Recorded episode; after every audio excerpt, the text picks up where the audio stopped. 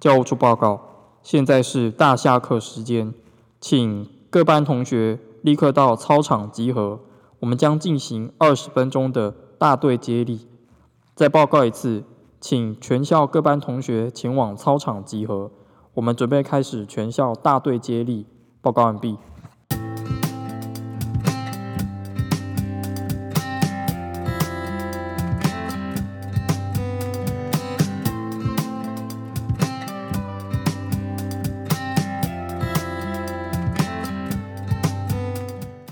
Hello，大家，今天的开场是不是让你觉得身临其境呢？又让你回到了小学的时光。那今天刚好又默默的来到了二十集，所以我就想说，结合国小我们有一节大下课，也刚好二十分钟，所以我今天想要来跟大家聊聊我们偏乡学校这二十分钟的大下课会用来做什么样的团体活动。大家先回想一下自己在小学的时候，不管是大下课或者是一般十分钟下课，会用来做什么呢？你可能会拿来跟同学玩鬼抓人、红绿灯，或者是跟其他班的同学打篮球，或者是学校有时候会叫我们跳健康操，就是那首“天公 Lucy 喜中做文东，身体健康精神好，Lucy 你喜那也这样搞，大家应该都还朗朗上口吧？好，但在南横，一切就变得不一样。我们的二十分钟会拿来进行一个体育活动，就是全校的大队接力，够特别吧？好啦，又到我们的 cover story time 封面故事时间。达伦在这边先给大家一点时间，先来看一下这一集两个人在跑步的画面。Let's go！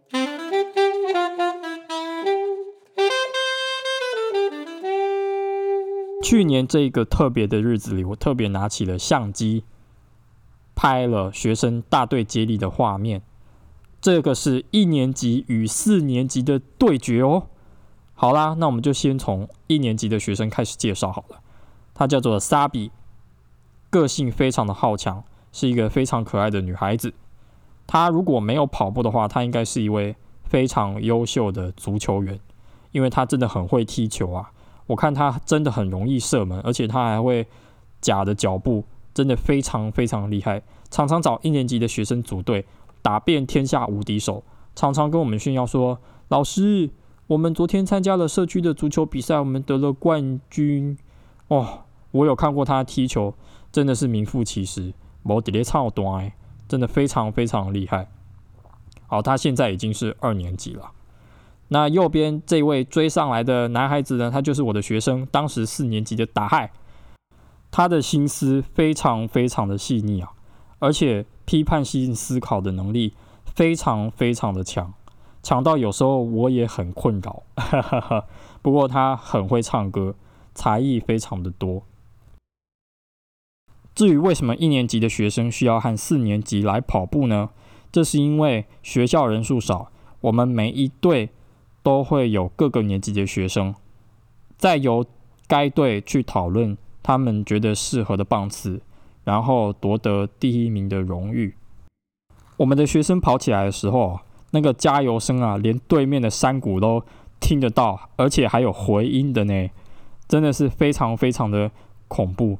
大家真的是非常非常的投入。我还记得，就是有一位二年级的学生叫做 Husun，他的体格比较大一点。稍微发福一点，所以常常把它摆在第一棒，然后让后面的人去追。他常常被拿来当敢死队。另外一方面，其他队都把第一棒排得很强，所以他们的差距就会拉大。常常就会听到学生说：“胡顺加油，冲冲冲，不要放弃。”然后他的脸已经跑得很狰狞，就 已经就是已经快要哦。撑不下去的感觉，然后大家都还是非常的鼓励他，这种投入的精神，我也觉得说非常的高兴啊。可是，如果万一发生学生请假的时候，又该怎么办呢？我们的学生人数够少了，老师就会被拉下来跑步，而且我们的主任也会规定，有一天是我们的老师运动日，老师会一起组队跟学生跑，老师跑输学生就也要跑两圈，因为我们的处罚就是最输的那两队要跑两圈。我们一般就可以分成三队，再加上老师这一队四队。所以呢，我们怕我们老师也要跑步，我们就真的会毛起来跑。哦。有时候真的因为学生太少了，老师也会加入学生的队伍一起跑，大家一起竞争，这样子。因为师生比本身就不高，大家也可以增进认识彼此。另外，有时候高年级的学生可能会请假，所以为了要让中低年级的学生更快进入状况，我们会让各个年级的学生轮流来代操。所以，我们班的打害常常就会有时候代替高年级来带领高年级的学生，毕竟他也是我们这个学校的未来接班人。他常常就是会出面来学习他独立的能力。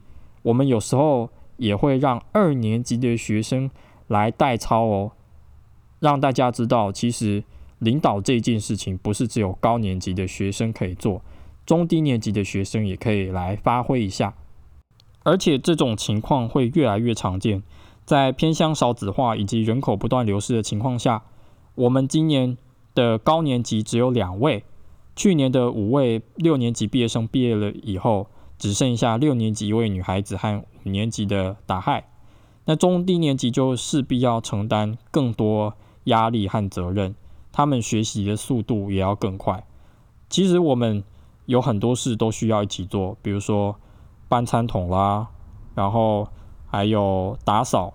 我们的打扫时间其实永远都不够，因为我们学校。非常非常大，人就这么少，有时候还需要额外的时间来打扫。我们一天要打扫两次哦，你能相信吗？当然啦，也因为我们学校的学生对跑步这件事情求胜欲望特别特别高，所以免不了会处理一些冲突。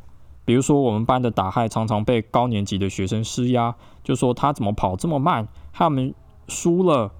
那打害心里就会有不甘，我明明已经尽力跑了，却被这些学长一直施压，我觉得心里真的是很不好受。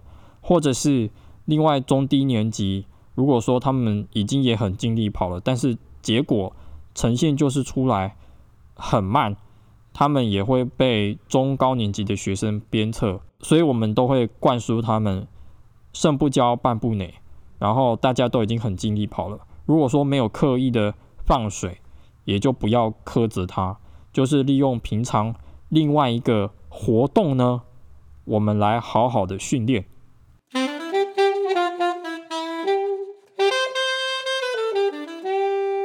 有没有听到刚刚大陆用另外一个活动来埋下这一段的伏笔呢？好，我们接下来要来聊的是，除了二十分钟的大队接力外。我们的学生还会透过什么样的活动来训练体能呢？答案就是叮叮，我们早上的晨跑运动时间。我们来听听高年级的学生要怎么样晨跑训练好了。我们有一位高年级学生必须六点四十出门，接下来慢慢走到学校，大概七点暖身操以后开始跑十圈的操场。如果他今天要比赛，他就要被计时。另外，跑完十圈操场以后，开始冲刺半圈，跳轮胎十二个，再休息，冲刺跳轮胎休息，冲刺跳轮胎休息，直到七点二十分。老师如果觉得你身体不够好，老师会要再叫你爬楼梯哦，要跑八字形十圈哦。我们的学生会依照不同的年级跑特定的圈数，再冲刺跳轮胎。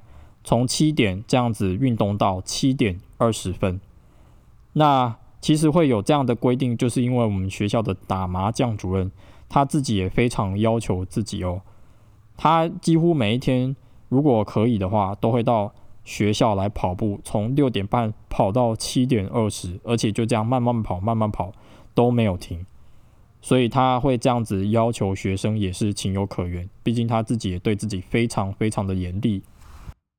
至于我刚刚讲的八字形活动是什么呢？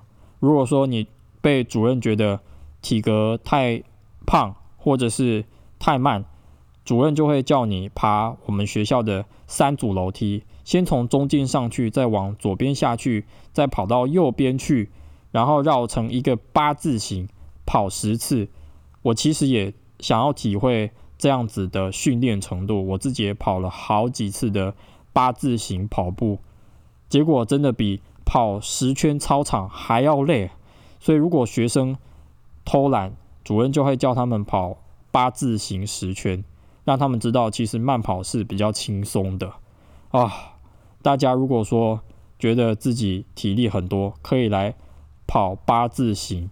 真的非常非常的累哦，也因为我们学校之前有这个晨间运动，我们导护老师通常都要比较早起来，七点就要到校看孩子跑步。虽然我们的学校宿舍离学校就只有十秒钟的距离，但是山上有时候都比平地还要寒冷，很难从床被单抽身啊，你知道吗？尤其现在寒流，如果说学生要跑步，真的是对老师是一种精神和身体上的折磨啊！毕竟我们的被单里面有三十六度，叫我们从三十六度的地方跑到一个七八度的寒冷的操场，总有一天我们也可以变成酷寒战士也说不定啊！另外，下雨也不会影响到我们的晨间运动，因为我们学校有风雨球场。如果操场湿掉了，我们的学生就会自动的去风雨球场，你知道吗？因为基于老师的身份和专业，我们其实不太能在脸上摆出怜悯学生的脸色啊。但是我们其实心里看的都非常敬佩他们，真的觉得他们是铁人。所以平地的孩子，你们不要觉得自己很强哦。如果说你们能够一睹我们学校。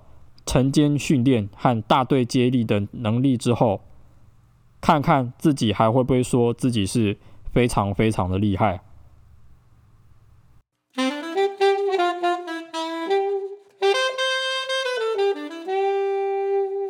那为什么我们学校会来用这样子的方式来要求学生的体能呢？毕竟南横四面环山，而且我们学校的学生又是布农族，布农族就以。高山运动能力为傲，跑步就是训练这一切的最佳利器哦。跑步可以训练他们的心肺耐力，而且能够让体格变得更好。虽然布农族的体格就是比较矮又比较壮，但是透过跑步训练，能够让体型维持在一定的水准。学生这样子长期训练下来，也不是没有得到回报的哦。其实我们学校的学生也很幸福啊，他们去的校外教学景点，大家都公认为梦幻景点，比如说立松温泉，三四年级要去的；露露温泉，五六年级要下切八九百公尺哦。所以你看，如果没有长期这样子跑步，能够承受这种下切的大腿重量吗？不太可能。再来嘉明湖。也是五六年级的毕业旅行哦，还有低年级的六口温泉。我们的六口温泉校外教学不是走南横公路哦，我们走的是雾路林道，顺便也认识雾路部落的传统的路。那如果说学生都没有透过这种晨跑训练，还有大队接力来加强跑步体能的话，还有心肺功能，我想这一些山路对他们说可能是。遥不可及啊！有的老师也跟我说，他们的确在校外教学的时候看到学生这样子跑步的成果，比如说露露温泉，老师跑的都快踢退了，这些学生就咚咚咚咚下切下切下切，然后往上爬往上爬，一副不费吹灰之力的样子，结果老师们都快崩溃了，所以老师们都觉得很汗颜呐。这个就是平常有训练和没有训练的结果。另外，偏向的学生比较没有办法透过学业成功的方式来让世人看见他们的价值，所以就必须要透过运动来让更多人看见台湾。所以你看，我们有很多奥运的选手啦，或者是各式各样运动会的选手，几乎都是原住民。比如说杨传广，当时在五六零年代被称为铁人啊。因为参加这些运动会能够得到优渥的奖金和名声，所以我们就只能透过原住民比较好的条件运动，来让学生得到大场面试炼的机会，然后让学生能够走得更远。学校才会对这些学生非常的要求，让他们去参加比较强的比赛，比如说布农运动会，还有乡运。如果说这些学生能够在这些运动会夺得好成绩的话，就会前往这些培训运动的国中，比如说关山国中的田径队或篮球队，让他们能够有一条以运动成名的路，来让日子或者是部落能够更好。倘若这边的学生没有办法学到汉人的这个文化，或者是没有办法传承部落良好的体能，也没有在学术上有所进步，那这边部落的孩子就会失去很多优势。我觉得大队接力啊，它背后隐含的策略管理、策略推论，对部落孩子来说也是非常有益的教材。我们的孩子虽然很会跑、很会跳，但是拥有这些并不保证容易赢。我们的学生常常欠缺思考，往往不会利用他们的队友。创造出最好的棒次，所以往往最后胜利的都是那些会排棒次的队伍。这让我想到 Samuel Jackson 在《卡特教头》里面讲的：你们可以将你们的学科和球技结合在一起，创造出更多的可能。一个运动员可以不只是会运动，他也可以拥有很多条生路，对吧？而且世界上赚最多钱的。往往不是这些劳力密集型的产业的人，往往都是那些拥有大胆想法的科技巨擘，比如说 Steve Jobs、Bill Gates。改变一个人，往往不是从他的形体开始，而是靠他的心还有观念。